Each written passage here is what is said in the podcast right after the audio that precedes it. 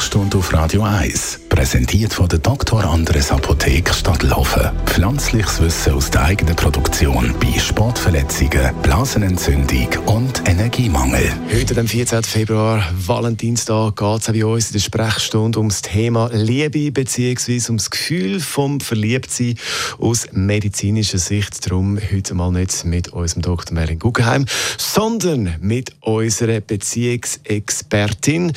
Und es ist ein Gefühl, das, glaube ich, alle kennen. Ja, sagt es in jungen Jahren, im Alter oder erst gerade vor kurzem verliebt sein. Aber was macht das Verliebtheitsgefühl eigentlich in unserem Körper? Dr. Dania Schifftan, Beziehungsexpertin und Therapeutin. Was passiert da genau? Also wichtig sind dort drei verschiedene Neurotransmitter. Das ist Dopamin, das ist Belohnungs, äh, der Belohnungsneurotransmitter. Der ist übrigens auch dann mega aktiv, wenn wir zum Beispiel am Swipen sind in den sozialen Medien, weil immer so die Aufregung da ist, ah, wo ist das Nächste, wo ist das Nächste. Also das heisst, es gibt uns eine riesige Dusche an Belohnung und dann die anderen zwei sind Vasopressin und Oxytocin. Oxytocin haben viele schon gehört mit dem Begriff Kuschelhormon. Also das heisst, dort, äh, das schüttet sich aus, wenn wir umarmen, wenn wir eben verliebt sind oder wenn wir ein äh, Plüschtierli im Arm haben oder irgendwie ein Haustierli oder so. Also das heisst, das gibt uns das Gefühl, so, wir wollen mehr, wir spüren Liebe. Und was eben mega spannend ist, wenn man dann das Hirn untersucht von Leuten, die stark verliebt sind, dann sind echt so Gebiete wie Angstzentrum oder so sind viel schlechter durchblutet. Das heißt, die schlafen und man hat sogar quasi gesagt, dass die Leute quasi blind werden, also Liebe macht blind. Weil dort sieht man zum Beispiel, dass wenn die Leute Fotos sehen von ihrem Liebsten oder ihren Liebsten, dann sehen sie die anderen Fotos wie gar nicht mehr. Also es ist unglaublich spannend, dass das wirklich auch im Hirn mit den Untersuchungen nachgewiesen werden und die Leute, also die Experten, dann können unterscheiden, wer ist verliebt und wer eben nicht. Jetzt, wie lange hebt denn der Ausnahmezustand an, das Verliebtsein? Gibt es da Unterschied? Ja, also es ist sehr unterschiedlich, wie schnell man sozusagen wieder ein bisschen normal wird. Es gibt Leute, die das drei Monate haben, es gibt Leute, die das sechs Monate haben. Die meisten haben es nicht länger wie neun Monate. Also das ist so ein eine Grenze. Und immer wieder in der Praxis höre ich dann, oh, ich wünschte mir das zurück, oh, das ist doch jetzt schade, dass das weg ist. Und sie haben dann das Gefühl, das ist sozusagen der Beweis dafür, dass die neue Beziehung doch nicht so der Wahn ist.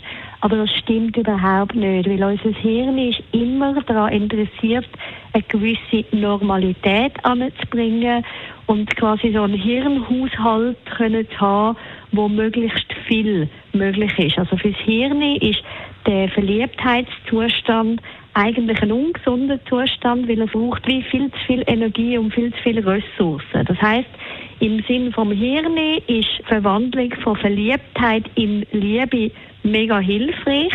Aber eben die einen Leute müssen das wie noch lernen aushalten und müssen dann wie die neuen Qualitäten von dieser Liebe, also dann, wenn sie so ein bisschen ruhiger und gelassener ist, auch lernen schätzen und eigentlich als toll oder vielleicht sogar dann toller können wahrnehmen kann ich dann beeinflussen, wie lange oder wie intensiv ich verliebt bin? Ja, also wir haben auf jeden Fall Einflussmöglichkeiten auf den Zustand. Also auch zum Beispiel in lang, lang, langjährigen Beziehungen gibt es immer wieder Paare, die sagen, hey, wir verlieben uns immer wieder frisch.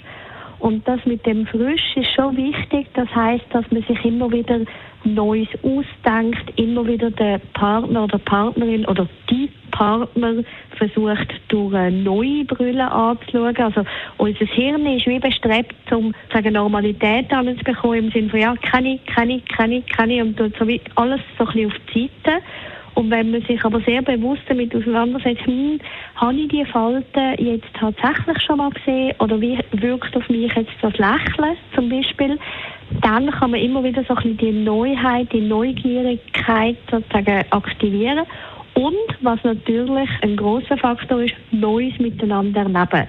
Also auch von außen sich neue Input holen, go wandern gehen oder Bungee jumpen, würde ich jetzt nicht machen, aber das machen die einen, wo dann, wenn man gemeinsam so die Adrenalinausstöße hat, also so die, der Flash sich holt, dann bindet das einem auch wieder aneinander und fördert die Verliebtheit. Unsere Beziehungsexpertin Tanja Schifftan ist das zum Thema Verliebt sein aus Medizin. Das ist ein Radio 1 Podcast. Mehr Informationen auf radio1.ch.